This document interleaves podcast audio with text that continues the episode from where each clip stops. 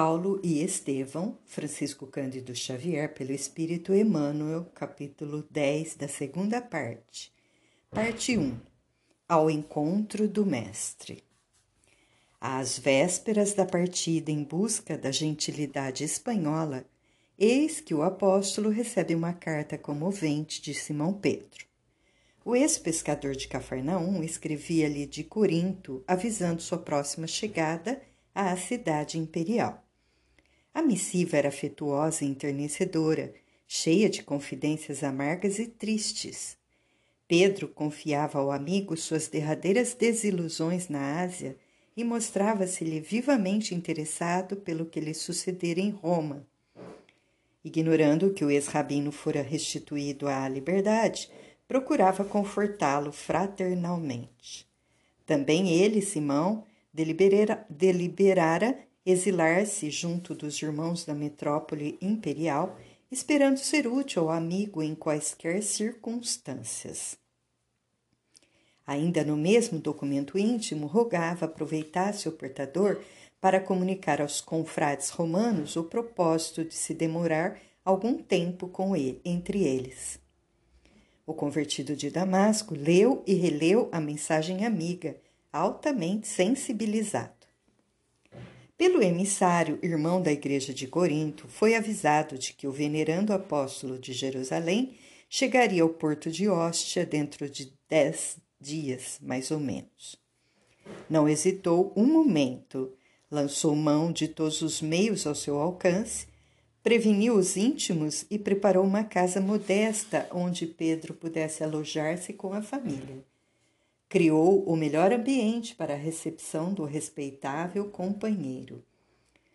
Valendo-se do argumento de sua próxima excursão à Espanha, dispensava as dádivas dos amigos, indicando-lhes as necessidades de Simão para que nada lhe faltasse.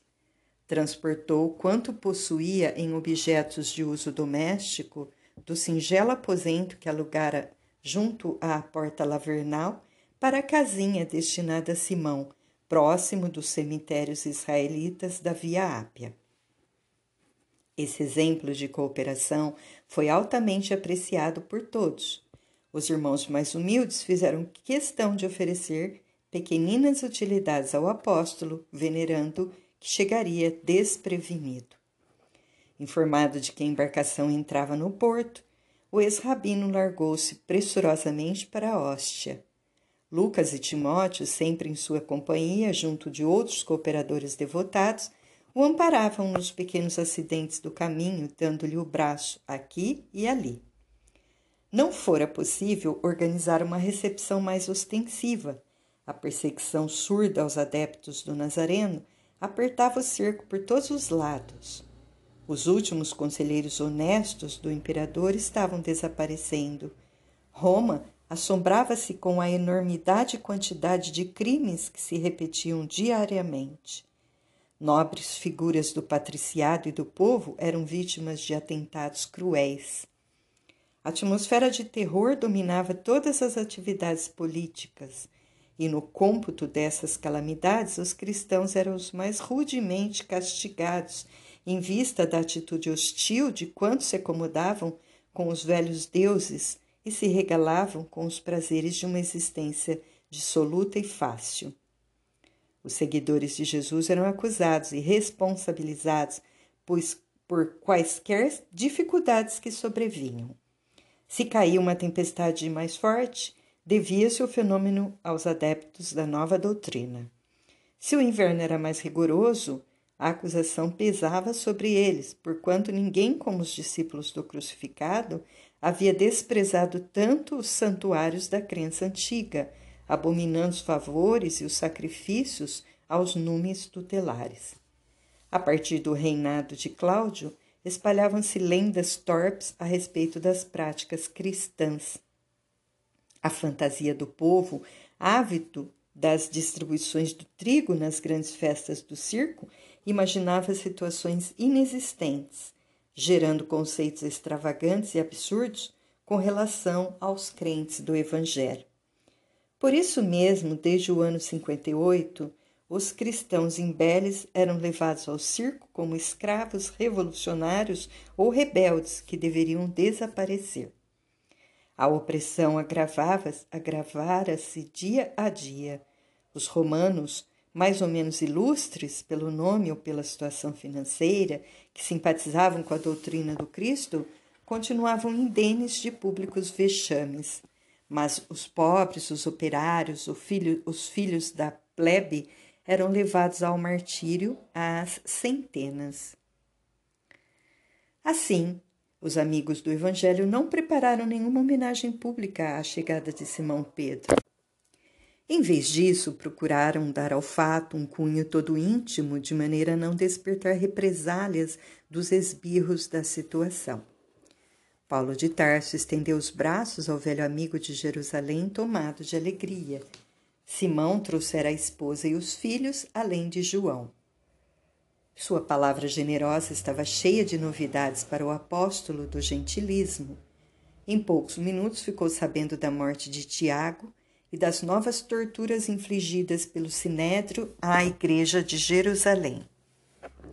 O velho pescador contava as últimas peripécias da sua sorte, bem-humorado. Comentava os testemunhos mais pesados com um sorriso nos lábios e intercalava toda a narrativa de louvores a Deus. Depois de reportar-se às lutas que empenharam em muitas e repetidas peregrinações, contava ao ex-rabino que se refugiara alguns dias em Éfeso, junto de João, sendo acompanhado pelo filho de Zebedeu até Corinto, onde resolveram demandar a capital do império. Paulo, por sua vez, relatou as tarefas recebidas de Jesus nos últimos anos e era de ver-se o otimismo e a coragem desses homens que, inflamados do espírito messiânico e amoroso do Mestre, comentavam as desilusões e as dores do mundo como láureas da vida. Depois das suaves alegrias do reencontro, o grupo se encaminhou discretamente para a casinha reservada a Simão Pedro e sua família. O ex-pescador, sentindo a excelência da acolhida carinhosa, não encontrava palavras para traduzir os júbilos da alma. Como Paulo, quando chegou a Pozzuoli, tinha a impressão de estar em um mundo diferente daquele em que vivera até então. Com a sua chegada, recrudesceram os serviços apostólicos, mas o pregador do gentilismo não abandonou a ideia de ir à Espanha alegando que Pedro o substituiria com vantagem, deliberou embarcar no dia pré-fixado em um pequeno navio que se destinava à costa gaulesa. Não valeram amistosos protestos, nem mesmo a insistência de Simão para que adiasse a viagem. Acompanhado de Lucas, Timóteo e Demas, o velho advogado dos gentios partiu ao amanhecer de um dia lindo cheio de projetos generosos. A missão visitou parte das Galhas, dirigindo-se ao território espanhol, demorando-se mais na região de Tortosa. Em toda parte, a palavra e feitos do apóstolo ganhavam novos corações para o Cristo, multiplicando os serviços do Evangelho e renovando as esperanças populares à luz do reino de Deus. Em Roma, todavia, a situação prosseguia cada vez mais grave. Com a perversidade de Tigelino à frente da prefeitura dos pretorianos, acentuara-se o terror entre os discípulos de Jesus. Faltava somente um édito em que os cidadãos romanos simpatizantes do Evangelho fossem condenados publicamente, porque os libertos, os descendentes de outros povos e os filhos da plebe já enchiam as prisões. Simão Pedro, como figura de relevo do movimento, não tinha descanso. Não obstante a fadiga natural da senectude, procurava atender a todas as necessidades emergentes. Seu espírito poderoso sobrepunha-se a todas as vicissitudes e desempenhava os mínimos deveres com devotamento máximo à causa da verdade. Assistia aos, doentes, pregava nas catacumbas percorria longas distâncias, sempre animoso e satisfeito. Os cristãos do mundo inteiro jamais poderão esquecer aquela falange de abnegados que os precedeu nos primeiros testemunhos da fé, afrontando situações dolorosas e injustas, regando com sangue e lágrimas a sementeira do Cristo, abraçando-se mutuamente confortados nas horas mais negras da história do Evangelho, nos espetáculos hediondos do circo, nas preces de aflição que se elevavam dos cemitérios abandonados. Tigelino, grande inimigo dos prosélitos do Nazareno, buscava agravar a situação por todos os meios ao alcance da sua autoridade odiosa e perversa. O filho de Zebedeu preparava-se para regressar à Ásia quando um grupo de esbirros dos perseguidores o colheu em pregação carinhosa e inspirada, na qual se despedia dos confrades de Roma com exortações de tocante reconhecimento a Jesus. Apesar das atenciosas explicações, João foi preso e esbordoado impiedosamente. E com ele, dezenas de irmãos foram trancafiados nos cárceres imundos do Esquilino. Pedro recebeu a notícia dolorosamente surpreendido. Conhecia a extensão dos trabalhos que aguardavam na Ásia o companheiro generoso e rogou ao Senhor não o abandonasse, a fim de obter absolvição justa. Como proceder em tão difíceis circunstâncias, recorreu às relações prestigiosas que a cidade lhe oferecia. Entretanto, seus afeiçoados eram igualmente pobres de influência política nos gabinetes administrativos da época. Os cristãos de posição financeira mais destacada não ousavam enfrentar a onda avassaladora de perseguição e tirania. O antigo chefe da igreja de Jerusalém não desanimou.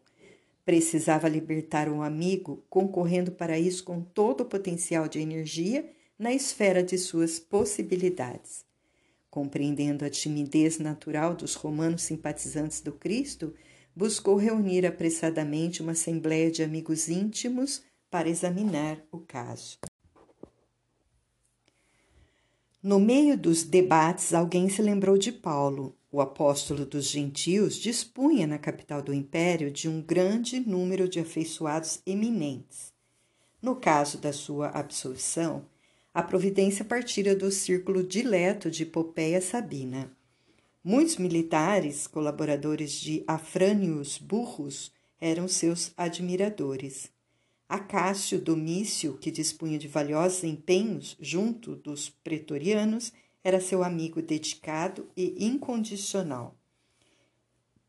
Ninguém melhor que o ex-tecelão de Tarso poderia incumbir-se da delicada missão de salvar o prisioneiro. Não seria razoável pedir sua ajuda? Comentava-se o caráter urgente da medida, mesmo porque numerosos cristãos morriam todos os dias na prisão do Esquilino vítimas das queimaduras de azeite fervente. Tigelino e alguns comparsas da administração criminosas distraíam-se com os suplícios das vítimas. O azeite era lançado aos infelizes no poste do martírio. Outras vezes, os prisioneiros maniatados eram mergulhados em grandes barris de água em ebulição. O prefeito dos pretorianos exigia que os correligionários assistissem ao suplício para escarmento geral. Os encarcerados acompanhavam as tristes operações banhados em pranto silencioso. Verificada a morte da vítima, um soldado se encarregava de lançar as vísceras aos peixes famintos nos tanques vastos das prisões odiosas. Dada a situação geral apavorante, poder-se-ia contar com a intervenção de Paulo? A Espanha ficava muito distante. Era possível que a sua vinda não aproveitasse ao caso pessoal de João. Pedro, porém, considerou a oportunidade do recurso e advertiu que seguiriam trabalhando a favor do filho de Zebedeu. Nada impedia, porém, de recorrer desde logo para o prestígio de Paulo ainda porque a situação piorava de instante a instante. Aquele ano de 64 começara com terríveis perspectivas. Não se podia dispensar um homem enérgico e resoluto à frente dos interesses da causa. Dado esse parecer do venerando apóstolo de Jerusalém, a Assembleia concordou com a medida aventada. O irmão, que se tornara devotado cooperador de Paulo em Roma, foi mandado à Espanha com urgência. Esse emissário era Crescente, que saiu de Hóstia com enorme ansiedade, levando a missiva de Simão. O apóstolo dos gentios, depois de muito peregrinar, demorava-se em Tortosa, onde conseguira reunir grande número de co colaboradores devotados a Jesus. Suas atividades apostólicas continuavam ativas, conquanto atenuadas, em virtude do cansaço físico. O movimento das epístolas diminuíra, mas não se interrompera de todo. Atendendo às necessidades das igrejas do Oriente, Timóteo partira da Espanha para a Ásia, carregado de cartas e recomendações amigas. Em torno do apóstolo, agrupara-se novo contingente de cooperadores diligentes e sinceros. Em todos os recantos, Paulo de Tarso ensinava o trabalho e a renúncia, a paz da consciência e o culto do bem. Quando planejava novas viagens na companhia de Lucas, eis que surge em Tortosa o mensageiro de Simão. O ex-rabino lê a carta e resolve regressar à cidade imperial imediatamente. Pelas linhas afetuosas do velho amigo, entreviu a gravidade dos acontecimentos. Além disso, João necessitava voltar à Ásia não ignorava a influência benéfica que ele exercia em Jerusalém. Em Éfeso, onde a igreja se compunha de elementos judaicos e gentios, o filho de Zebedeu fora sempre um vulto nobre e exemplar, indene de espírito sectarista. Paulo de Tarso passou em revista as necessidades do serviço evangélico entre as comunidades orientais e concluiu pela urgência do regresso de João deliberando intervir no assunto sem perda de tempo. Como de outras vezes, nada valeram as considerações dos amigos no tocante ao problema de sua saúde. O homem enérgico e decidido, apesar dos cabelos brancos, mantinha o mesmo ânimo resoluto, elevado e firme que o caracterizara na mocidade distante. Favorecido pela grande movimentação de barcos, nos princípios de maio de 64, não lhe foi difícil retornar ao porto de Hóstia junto dos companheiros. Simão Pedro recebeu-o enternecido. Em poucas horas, o convertido de Damasco conhecia a situação intolerável criada em Roma pela ação delituosa de Tigelino. João continuava encarcerado apesar dos recursos levados aos tribunais. O antigo pescador de Cafarnaum, em significativas confidências, revelava ao companheiro que o coração lhe pressagiava novas dores e testemunhos cruciantes. Um sonho profético anunciava-lhe perseguições e provas ásperas. Numa das últimas noites, contemplara um quadro singular em que uma cruz de proporções gigantescas parecia envolver com a sua sombra toda a família dos discípulos do Senhor. Paulo de Tarso ouviu com interesse, manifestando-se de inteiro acordo com os seus pressentimentos. Apesar dos horizontes carregados, deliberaram uma ação conjunta para libertar o filho de Zebedeu. Corria o mês de junho. O ex-rabino desdobrou-se em atividades intensas, procurou a Cássio Domício solicitando a sua intervenção e valimento. Mais ainda, considerando que as providências morosas poderiam redundar em um fracasso, auxiliado por amigos eminentes, procurou avistar-se com numerosos áulicos da corte imperial, chegando à presença de Popeia Sabina a fim de rogar seus bons ofícios no caso do filho de Zebedeu. A célebre favorita ouviu-lhe a confidência com enorme surpresa. Aquelas revelações de uma vida eterna, aquela concepção da divindade assustavam-na. Embora inimiga declarada dos cristãos, Dada a simpatia que mantinha pelo judaísmo, Popéia impressionou-se com a figura ascética do apóstolo e com os argumentos de reforço ao seu pedido. Sem ocultar sua admiração, prometeu atendê-lo, apontando desde logo as providências imediatas. Paulo retirou-se esperançoso da absolvição do companheiro, porque Sabina prometera libertá-lo dentro de três dias. Voltando à comunidade, deu ciência aos irmãos da entrevista que tivera com a favorita de Nero, mas terminada a exposição, notou algo surpreso que alguns companheiros reprovavam a sua iniciativa. Pediu então que o esclarecessem e justificassem quaisquer dúvidas. Surgiram fracas considerações que ele acolheu com a sua inesgotável serenidade. Alegava-se que não era louvável dirigir-se a uma cortesã dissoluta para impetrar um favor, Semelhante proceder afigurava-se defeso, defeso a seguidores do Cristo. Popéia era mulher de vida, notadamente dissoluta, banqueteava-se nas orgias do Palatino, caracterizava-se por sua luxúria escandalosa. Seria razoável pedir-lhe proteção para os discípulos de Jesus? Paulo de Tarso aceitou as mofinas arguições com beatífica paciência e objetou sensatamente: Respeito e acato a vossa opinião. Mas antes de tudo, considero necessário libertar João. Fosse eu o prisioneiro e não haveria de julgar o caso tão urgente e tão grave. Estou velho, alquebrado, e, portanto, melhor me fora, e mais útil, quiçá, meditar na misericórdia de Jesus através das grades do cárcere. Mas João está relativamente moço é forte e dedicado. O cristianismo da Ásia não pode dispensar-lhe a atividade construtiva até que outros trabalhadores sejam chamados à semeadura divina.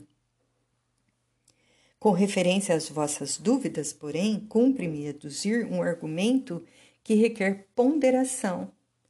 Por que considerais imprópria uma solicitação apopeia sabina? Teríeis a mesma ideia se me dirigisse a Tigelino ou ao próprio imperador? Não serão eles vítimas da mesma prostituição que estigmatiza as favoritas de sua corte? Se combinás com um militar embriagado do Palatino as providências imprescindíveis à libertação do companheiro, talvez aplaudisseis meu gesto sem restrições. Irmãos, é indispensável compreender que a derrocada moral da mulher quase sempre vem da prostituição do homem. Concordem que Popeia não é a figura mais conveniente ao feito, em virtude das inquietações da sua vida. Entretanto, é a providência que as circunstâncias indicaram. E nós precisamos libertar o devotado discípulo do Senhor. Aliás, procurei valer-me de semelhantes recursos recordando a exortação do Mestre, no qual recomenda ao homem granjear amigos com as riquezas da iniquidade. Nota do autor espiritual Lucas 16, 9.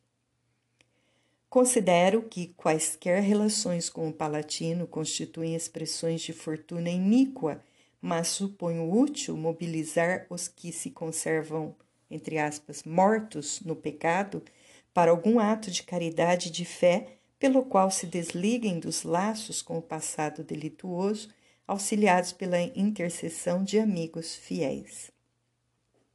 A elucidação do apóstolo espalhou grande calma em todo o recinto. Em poucas palavras, Paulo de Tarso fizera ver aos companheiros transcendentes conclusões de ordem espiritual. A promessa não falhara. Em três dias, o filho de Zebedeu era restituído à liberdade. João estava abatidíssimo. Os maus tratos, a contemplação dos quadros terríveis do cárcere, a expectação angustiosa haviam-lhe mergulhado o espírito em perplexidades dolorosas. Pedro regozijava-se, mas o ex-rabino, atento à atenção ambiente, sugeriu o regresso do apóstolo Galileu à Ásia sem perda de tempo. A igreja de Éfeso esperava-o. Jerusalém devia contar com a sua colaboração desinteressada e amiga. João não teve tempo para muitas considerações, porque Paulo, como que possuído de amargos pressentimentos, foi ao porto de Hóstia para predispor o seu embarque, aproveitando o um navio napolitano prestes a largar para Mileto.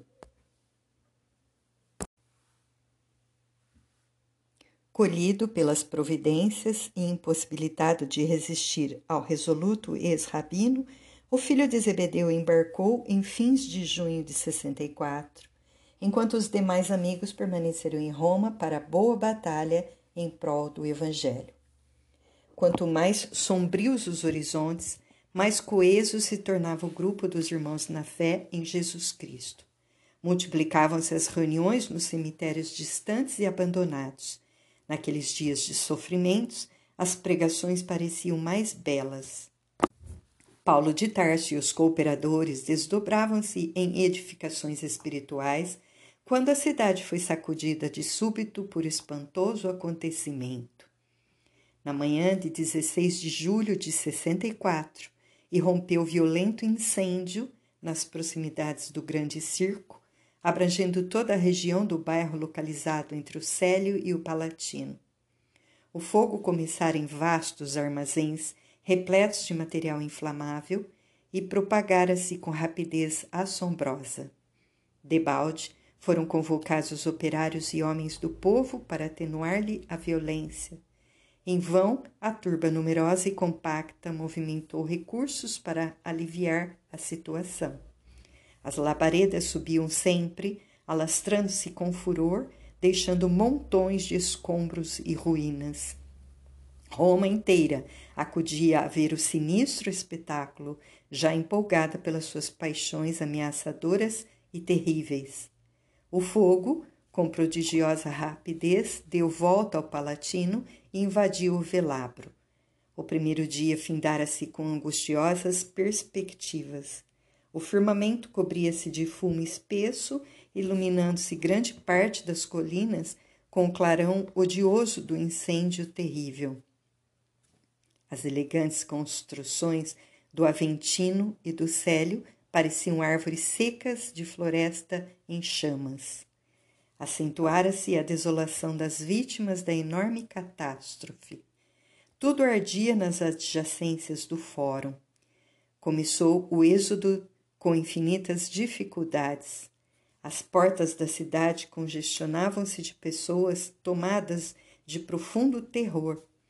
Animais espavoridos corriam ao longo das vias públicas como acossados por perseguidores invisíveis. Prédios antigos de sólida construção ruíam com sinistro estrondo. Todos os habitantes de Roma desejavam distanciar-se da zona comburente. Ninguém mais se atrevia a atacar a fogueira indômita. O segundo dia apresentou-se com o mesmo espetáculo inesquecível. Os populares desistiram de salvar alguma coisa. Contentavam-se em poder enterrar os mortos sem conta encontrados nos locais de possível acesso. Dezenas de pessoas percorriam as ruas engargalhadas de horrível acento. A loucura generalizava-se entre as criaturas mais impressionáveis. Macas improvisadas conduziam feridos sem destino certo. Longas procissões invadiam os santuários para salvar as suntuosas imagens dos deuses. Milhares de mulheres acompanhavam a figura impassível dos numes tutelares em dolorosas súplicas fazendo votos de penosos sacrifícios em vozes estentóricas. Homens piedosos apanhavam no remoinho das multidões estonteadas as crianças massacradas ou apenas feridas. Toda a zona de acesso à Via Ápia em direção à Alba Longa estava entupida de retirantes apressados e desiludidos. Centenas de mães gritavam pelos filhinhos desaparecidos e, não raro, tomavam-se providências à pressa para socorrer as que enlouqueciam. A população em peso desejava abandonar a cidade ao mesmo tempo. A situação tornara-se perigosa. A turba amotinada atacava as liteiras dos patrícios. Somente os cavaleiros desassombrados conseguiam romper a mole humana, provocando novas blasfêmias e lamentações. O fogo já havia devorado quase totalmente os palacetes nobres e preciosos das Carinas e continuava destroçando os bairros romanos entre os vales e as colinas, nos quais a população era muito densa. Durante uma semana, noite e dia, lavrou o fogo destruidor, espalhando desolações e ruínas. Das 14 circunscrições em que se dividia a metrópole imperial, apenas quatro ficaram incólumes. Três eram uma aluvião de escombros fumigantes e as outras sete conservavam tão só alguns vestígios dos edifícios mais preciosos. O imperador estava em Anzio, Antium, quando irrompeu a fogueira por ele mesmo idealizada, pois a verdade é que, desejoso de edificar uma cidade nova, com os imensos recursos financeiros que chegavam das províncias tributárias, projetaram um incêndio famoso, assim vencendo a oposição do povo que não desejava a transferência dos santuários.